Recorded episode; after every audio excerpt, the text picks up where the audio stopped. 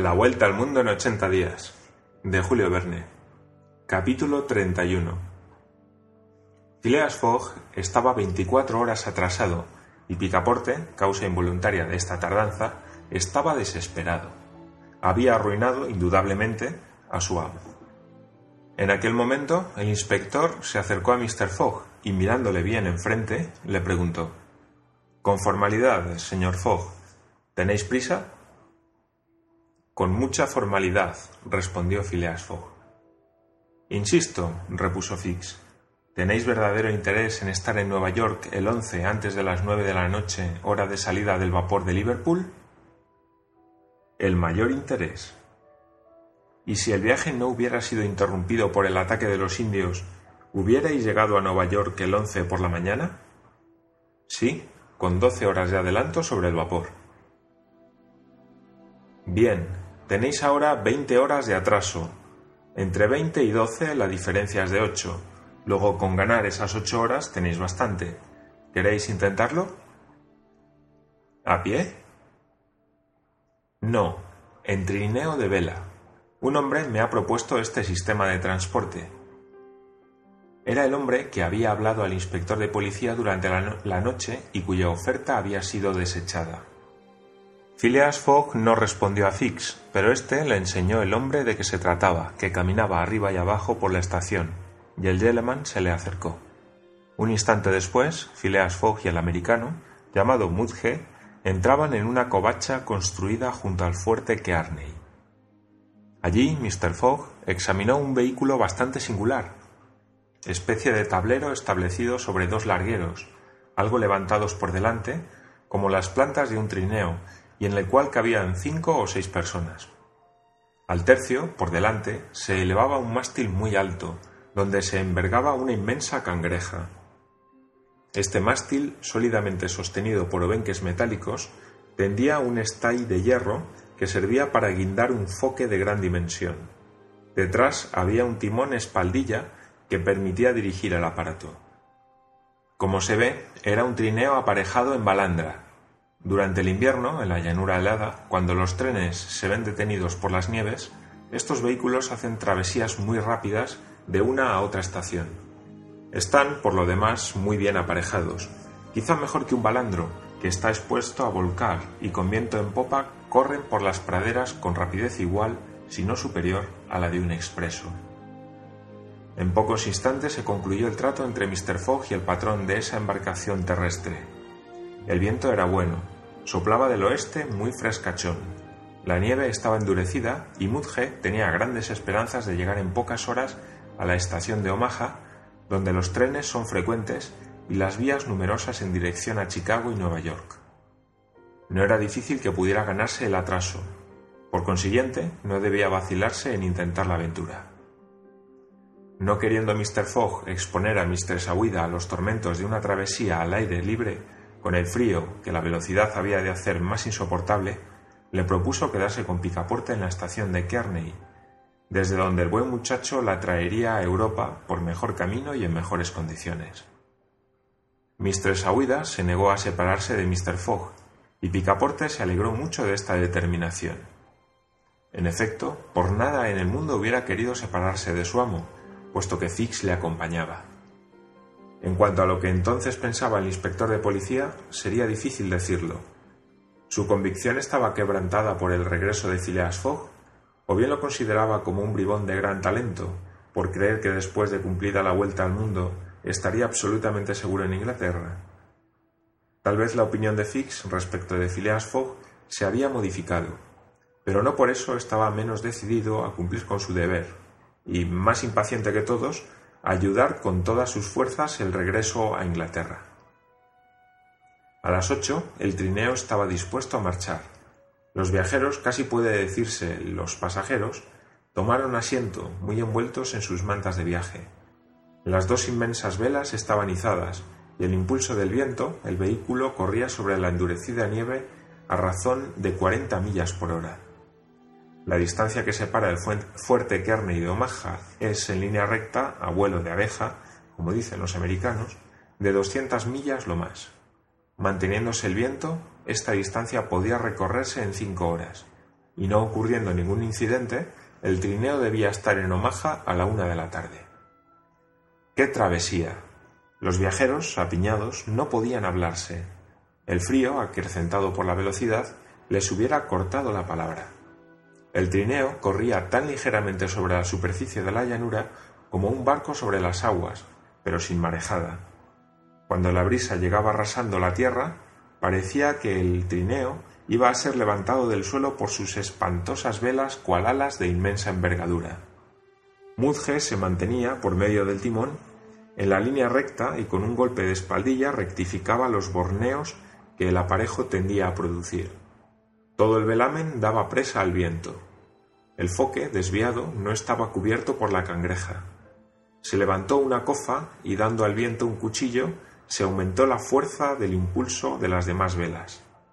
No podía calcularse la velocidad matemáticamente, pero era seguro que no bajaban de las 40 millas por hora.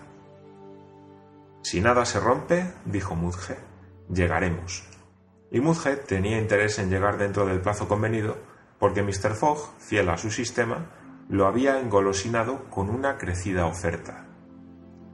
La pradera por donde corría el trineo era tan llana que parecía un inmenso estanque helado.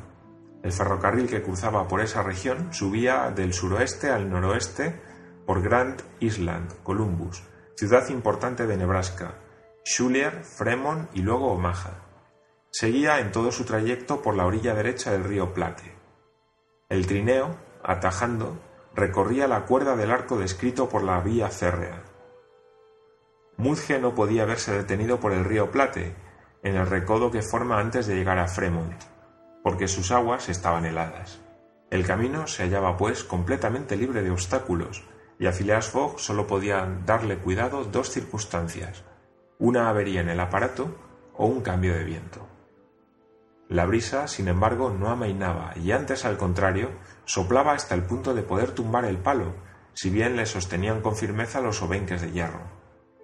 Esos alambres metálicos, semejantes a las cuerdas de un instrumento, resonaban como si un arco hubiese provocado sus vibraciones. El trineo volaba, acompañado de una armonía plañidera de muy particular intensidad. Esas cuerdas dan la quinta y la octava, dijo Mr. Fogg. Fueron estas las únicas palabras que pronunció durante la travesía. Mistress Aouida, cuidadosamente envuelta en los abrigos y mantas de viaje, estaba preservada en lo posible del alcance del frío. En cuanto a Picaporte, roja la cara como el disco solar cuando se pone entre brumas, aspiraba aquel aire penetrante, dando rienda a sus esperanzas con el fondo de imperturbable confianza que las distinguía. En vez de llegar por la mañana a Nueva York, se llegaría por la tarde, pero todavía existían probabilidades de que esto ocurriese antes de salir el vapor de Liverpool. Picaporte experimentó hasta deseos de dar un apretón de manos a su aliado Fix, no olvidando que era el inspector mismo quien había proporcionado el trineo de velas y por consiguiente el único medio de llegar a Omaha a tiempo.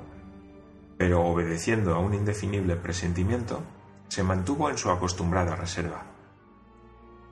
En todo caso, había una cosa que Picaporte no olvidaría jamás. Esto es, el sacrificio de Mr. Fogg para librarlos de los Sioux arriesgando su fortuna y su vida. No, jamás lo olvidaría su criado.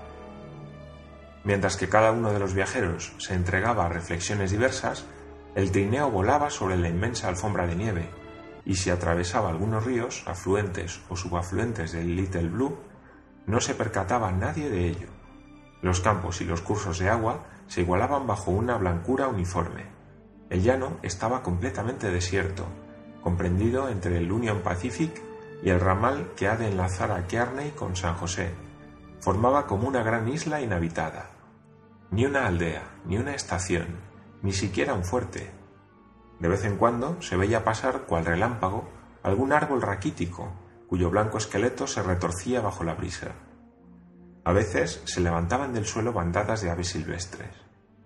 A veces también algunos lobos en tropeles numerosos, flacos, hambrientos y movidos por una necesidad feroz, luchaban en velocidad con el trineo. Entonces Picaporte, revólver en mano, estaba preparado para hacer fuego sobre los más inmediatos.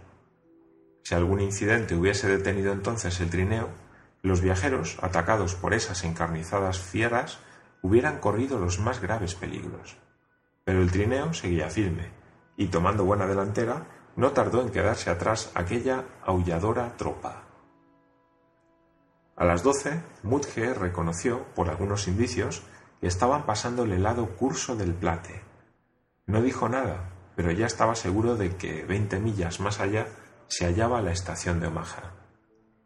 Y en efecto, no era la una de la tarde cuando, abandonando la barra, el patrón recogía velas, mientras que el trineo, arrastrado por su irresistible vuelo, recorría aún media milla sin velamen. Por último se paró, y Mudge, enseñando una aglomeración de tejados blancos, decía Hemos llegado. Ya se hallaban, pues, en aquella estación donde numerosos trenes comunicaban con la parte oriental de los Estados Unidos. Picaporte y Fix habían saltado a tierra y estiraban sus entumecidos miembros. Ayudaron a Mr. Fogg y a la joven a bajar del trineo. Phileas Fogg pagó generosamente a Mudge, a quien Picaporte estrechó amistosamente la mano, corriendo todos después a la estación de Omaha. En esta importante ciudad de Nebraska es a donde va a parar el ferrocarril con el nombre de Chicago Rock Island, que corre directamente al este, sirviendo 50 estaciones. Estaba dispuesto a marchar un tren directo, de tal modo que Phileas Fogg y sus compañeros solo tuvieron tiempo de arrojarse a un vagón. No habían visto nada de Omaha, pero Picaporte reconocía que no era cosa de sentir, puesto que no era ver ciudades lo que importaba. Con extraordinaria rapidez, el tren pasó el estado de Iowa por Council Bluffs, Des Moines e Iowa City. Durante la noche cruzaba el Mississippi en Davenport y entraba por Rock Island en Illinois. Al día siguiente, 10, a las 4 de la tarde, llegaba a Chicago, renacida ya de sus ruinas y más que nunca fieramente asentada a orillas de su hermoso lago Michigan. Chicago está a 900 millas de Nueva York y allí no faltaban trenes, por lo cual pudo Mr. Fogg pasar inmediatamente de uno a otro. La elegante locomotora del Pittsburgh Fort Wayne Chicago partió a toda velocidad, como si hubiese comprendido que aquel honorable y alemán no tenía tiempo que perder. Atravesó como un relámpago los estados de Indiana, Ohio, Pensilvania y New Jersey, pasando por ciudades de nombres históricos, algunas de las cuales tenían calles y tranvías, pero no casas todavía. Por fin apareció el Hudson, y el 11 de diciembre, a las once y cuarto de la noche, el tren se detenía en la estación, a la margen derecha del río, ante el mismo muelle de los vapores de la línea Cunard, llamada por otro nombre British and North American Royal Mail Steam Packet Company. El China, con destino a Liverpool, había salido 45 minutos antes.